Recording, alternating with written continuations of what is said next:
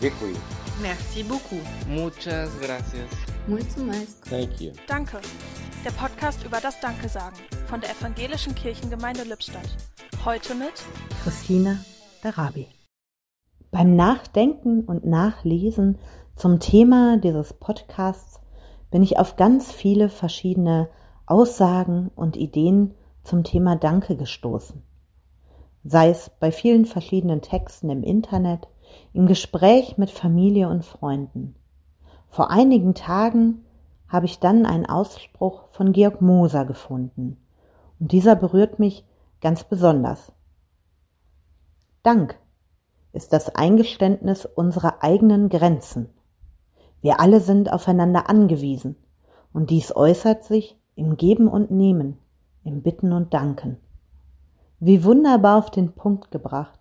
Was der eine nicht so gut kann, kann der nächste vielleicht umso leichter.